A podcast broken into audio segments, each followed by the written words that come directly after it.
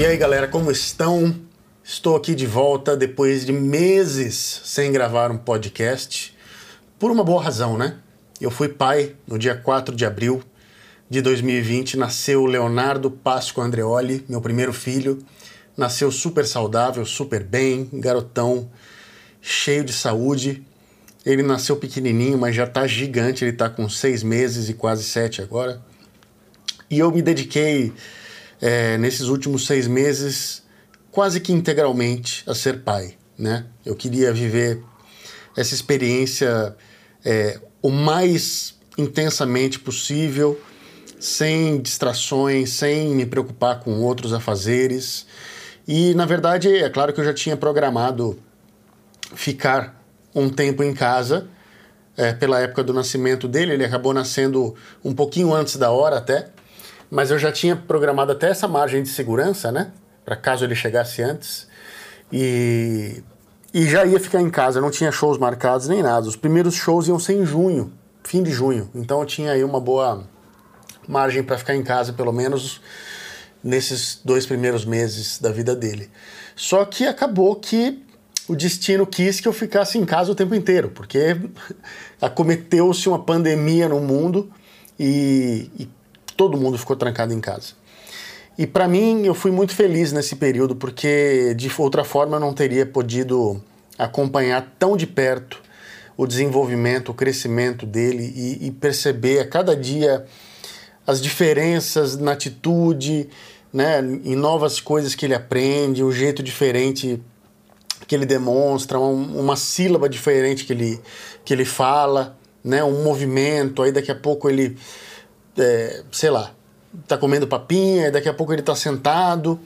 Hoje ele tá aí com seus 9 quilos, é, grandão, bonitão. Ele tem um olho azul que eu não sei de onde veio, de algum parente distante. O meu parente mais próximo com olho azul era bisavô e o da minha mulher tem, tem tios avós que tem olho azul. Mas ele veio de olho azul e nasceu loiro. Loiro eu também nasci mas eu fiquei moreno depois. Provavelmente é o que vai acontecer com ele. Mas o olho ficou, o olho ficou azul para sorte dele. E é um garoto muito alegre e muito risonho e assim é um prazer passar tempo com ele e descobrir, né, é, acompanhar a descoberta dele diária é, bem de perto. E um outro benefício de ter ficado em casa esse tempo inteiro é que eu pude finalmente levar a cabo um projeto antigo meu, que eu já tenho vontade de fazer há muitos anos e sou perguntado sobre isso, muitas vezes até cobrado a respeito disso, que é um disco solo, né? Uh, eu lembro que já, assim, bem mais de 10 anos eu já queria ter feito um disco solo, mas sempre acontecia que tinha algum outro projeto que tomava aquele lugar, aquele espaço e aquele tempo e aquela energia de composição, porque para mim compor demanda de energia, né? Demanda de um estado de espírito. Eu não digo assim que você tem que estar na máxima inspiração, porque se tem uma coisa que eu aprendi ao longo dos anos é que a inspiração você ajuda ela a vir conforme você pratica, conforme você pratica composição nesse caso, né? Então, quanto mais você compõe, mais você abre espaço para inspiração, porque existe tipo um músculo da composição, né? Que você exercita exatamente da mesma forma como se você estivesse na academia. E o que eu fiz então nesse período em casa foi exercitar esse músculo. E eu comecei esse processo reunindo umas ideias antigas que eu tinha gravadas assim, toscamente, no celular ou aqui no computador mesmo. Algumas delas já tinham um corpo mais definido, outras era só uma ideia que eu cantei no celular no meio do trânsito, sabe? Aquelas coisas que vêm assim, você acaba registrando. E eu fui reunindo essas ideias e, e, e quando eu vi, eu já tinha cinco ou seis ideias diferentes, assim, que davam é, cinco ou seis músicas diferentes, né? Mas eu sou um cara que eu tenho. Eu não sei se é um defeito ou se é uma qualidade ou se não é nenhum dos dois, mas eu odeio compor sozinho. Eu não rendo compondo sozinho, eu rendo muito melhor quando eu tenho alguém compondo comigo, né? Uh, então, o que, que eu fiz? Para me ajudar nessa empreitada, eu recrutei um amigo e um grande guitarrista chamado Dalton Santos, que é um cara aqui do interior da, do estado de São Paulo, um grande guitarrista que já tem dois discos solos dele e que eu conheci por intermédio do Bruno Valverde. Eles tinham um trio onde eles tocavam juntos e um belo dia o Dalton me convidou para tocar um show é, de lançamento do novo disco dele. Ele estava lançando o disco naquela época, ele me convidou e eu fui lá e a gente criou uma grande afinidade pessoal e musical. Né? E a gente chegou a tocar algumas poucas vezes, tocamos inclusive na Expo Music, é, sempre o som do Dalton. Né? E quando eu pensei em compor e em alguém para me ajudar nessa empreitada, o Dalton foi o cara que me veio à cabeça porque ele navega exatamente nos estilos que eu queria navegar, né? Que é uma mistura de prog com fusion. E o disco, é, eu tenho no momento nove músicas assim bem avançadas, né? Eu diria quase prontas na fase de acabamento. Uh, e o Dalton ele foi fundamental nesse processo, porque como a gente conversa dentro do mesmo estilo, é, ele entende aonde eu quero chegar com as ideias, e ele é capaz de dar ideias, e muitas vezes ele não precisa nem tocar, mas só do cara falar assim: olha, essa parte aqui, por que, que você não faz desse outro jeito, não sei o quê, pô, aquilo lá que você fez eu gostei, volta lá, repete aquilo lá. Então, muitas vezes, ideias que você teria jogado fora, o cara que está do seu lado ali, se ele está esperto, e se ele tem a sensibilidade, ele te ajuda a capturar aquela ideia e desenvolver e transformar. Então, é, quando eu já tinha assim um pequeno esboço das músicas e, e, já tinha mais ou menos uma ideia de como começar essas músicas, eu chamei o Dalton aqui em casa. Ele foi a única pessoa na pandemia, fora minha família, que entrou aqui em casa, né? Porque pensa bem, durante todo esse período da Dani grávida, minha, minha esposa, no fim da gravidez já tinha pandemia nem na maternidade, nem a minha família pôde ir, ninguém foi, ninguém esteve presente lá, foi só a gente. E, e, visitas, até hoje, a gente recebe super pouco, é mais família, né? E o Dalton foi o único cara que furou esse bloqueio, porque eu precisei é, dele aqui junto comigo, é, compondo as músicas. E a gente se reuniu a princípio todas as terças-feiras, né? Então, eu acho que foram umas oito terças-feiras seguidas que o Dalton veio aqui em casa. E no fim dessas oito terças-feiras a gente tinha nove músicas, ou oito músicas, assim, muito avançadas. Então foi assim, você pensar, foram oito dias, né, que ele teve aqui em casa. Claro que foram espaçados em, em dois meses, mas, cara, foi incrível como rendeu o trabalho. E em grande parte por isso, por essa minha necessidade de ter alguém para dividir as ideias comigo, para dividir esse processo comigo. Eu, quando eu estou sozinho, eu rendo muito menos, né? Mas então, é, ao fim dessas oito semanas, eu falei pro Dalton assim, falei, Dalton, beleza, agora a gente chegou num, num patamar aqui que eu acho que eu preciso fazer um trabalho meu de rever as músicas, ouvir as músicas, pensar nas estruturas, pensar em melhores soluções de harmonia, né? E, claro, pensar nas partes de baixo, porque afinal é um disco de baixista. Eu não tenho uh, nenhum tipo de amarras de que o baixo tem que ser sempre a voz principal do disco. Uh, pelo contrário, eu acho que o baixo tem que ser a voz principal daquela música quando isso faz sentido.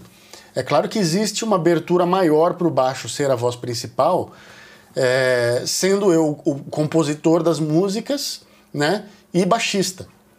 Então eu estou é, nessa fase, justamente nesse processo de ouvir as músicas e aonde ainda não tinha um baixo, uma coisa mais legal de baixo, e onde eu acho que o baixo pode entrar e, e melhorar aquela parte, né? Esse, esse é sempre o meu critério. Eu estou fazendo isso. Então, pensando em partes de solo, pensando em partes de tapping, pensando em frases, pensando né, numas loucuras de baixo diferentes que nos meus outros projetos não tem espaço para fazer. É, apesar de tocar progressivo em muitas partes e em muitas bandas, e também tocar né, música improvisada, assim como no For Action, etc.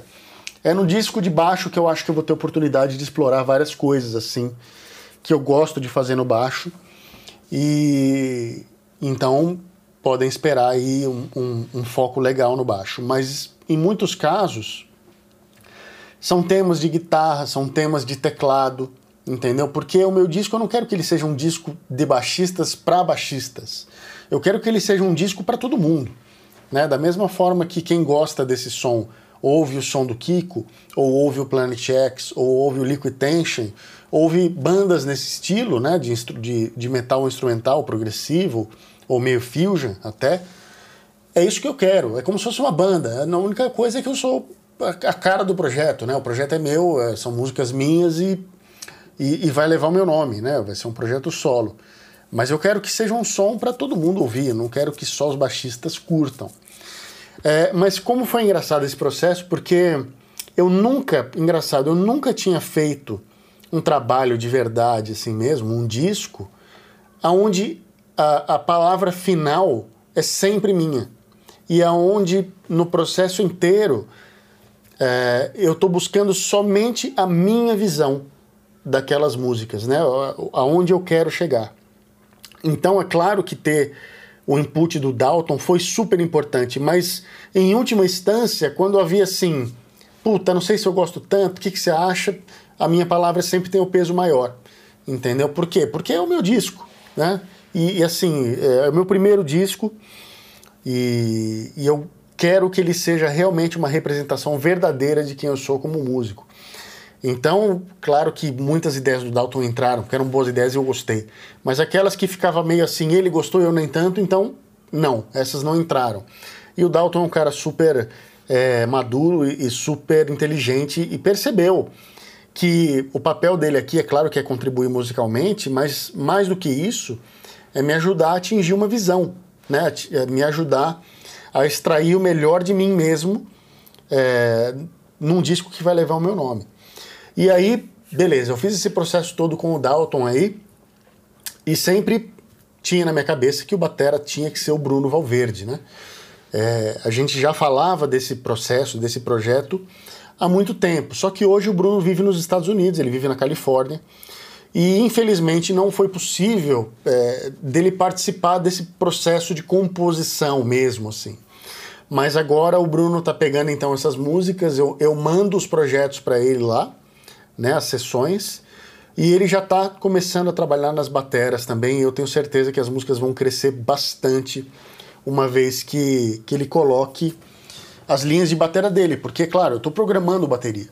Né? Inclusive, eu estou usando um software chamado GGD, chama Get Good Drums, e estou usando levadas MIDI pré é, que são, foram pré-gravadas por vários bateristas assim, você pode usar esses grooves para montar as músicas, isso me ajudou demais para montar os grooves de batera. Mas é evidente que, cara, tendo o Bruno Valverde, não tem como você não pensar em usar um batera de verdade para fazer os sons, né? Então o Bruno está nesse processo. E outra pessoa que recentemente eu envolvi no processo, mais como um conselheiro assim, para ter mais uma opinião nas músicas, foi o Kiko e aí então eu enviei as músicas para o Kiko e ele prontamente ouviu e já me deu vários feedbacks muito legais, assim, né? De, de alguém que nunca tinha ouvido as músicas, ouviu pela primeira vez, teve a sua primeira impressão, e de alguém que é um grande compositor, né? Porque o Kiko, ele é um excelente compositor, especialmente nos discos dele, na música instrumental, mas também no Angra, as composições dele sempre fantásticas, né? É, de muito bom gosto e de muita riqueza. Então, ter o, o input do Kiko nesse processo também foi incrível, né? E aí é nesse pé que eu tô agora. A gente está, eu vou atualizando as demos, cada vez que eu ouço uma música, vou mexendo, vou tendo outras ideias. Puta, aqui podia ser diferente. Aí tem parte que eu limo a parte inteira mesmo, sem dó. Meto a tesoura e, e, e acho que a música soa melhor. Tem música que não tinha introdução, tô criando umas introduções, né? E tô mexendo nas partes de baixo, refinando, melhorando. E aí, uma vez que a gente terminar esse processo, a gente vai partir para gravar de verdade. E isso é um processo que ainda vai depender um pouco é, da possibilidade do Bruno vir ao Brasil, porque eu queria estar junto na gravação de Batera, mas se não for possível, dependendo de como a coisa evoluir, é, o lance da pandemia, é, talvez ele tenha que gravar de lá mesmo, mas eu tenho certeza que de qualquer forma vai ficar animal. É simplesmente porque, é como meu primeiro disco, eu queria estar presente na gravação de Batera, né? E aí, eu vou dando, claro, mais notícias para vocês conforme o processo for avançando. Mas, cara, eu estou muito feliz, muito satisfeito com as músicas. Eu acho que elas me representam muito como músico, como baixista, como compositor. E eu estou fazendo o disco que eu queria fazer, né? E eu entendi pela primeira vez nesse processo uma coisa que um amigo meu sempre me falou, e, e eu achava assim, falou, porra, mas não é bem assim, né? Que esse amigo meu é o André Brunetti, que é o meu amigo de infância, era guitarrista do Firesign, do Vox, tocou comigo já desde moleque, né? Minha primeira banda que eu tive na vida foi com ele, eu conheço ele há mais de 30 anos. E então ele sempre me dizia assim, cara, eu quero gravar essas músicas aqui que eu tenho há mil anos, mas é para mim, eu quero tirar isso da frente. E se ninguém mais ouvir e só eu ouvir, tá tudo certo. E é engraçado porque a sensação que eu tenho agora é justamente essa. Se só eu ouvir e gostar, eu já tô tão satisfeito, né? Eu fico ouvindo as músicas, eu antes de dormir coloco o fone e fico escutando as músicas e pensando em como melhorar, em como mudar os arranjos para melhor, né? E cara, eu tô super feliz, gostando demais do disco. E que bom, né? Porque se eu mesmo estou fazendo basicamente tudo, né? Claro, com a ajuda dos, dos meus amigos aí, mas se eu sou o cabeça da parada e se eu não estivesse gostando, seria um problema. mas, cara, eu tô muito feliz com todas as músicas. Algumas eu achava que não ia vingar tanto, e eu acabei insistindo e mexendo e mexendo e acabei transformando as músicas em algo que realmente me agrada. E esse processo está continuando, eu estou refinando e fazendo acabamento dessas músicas.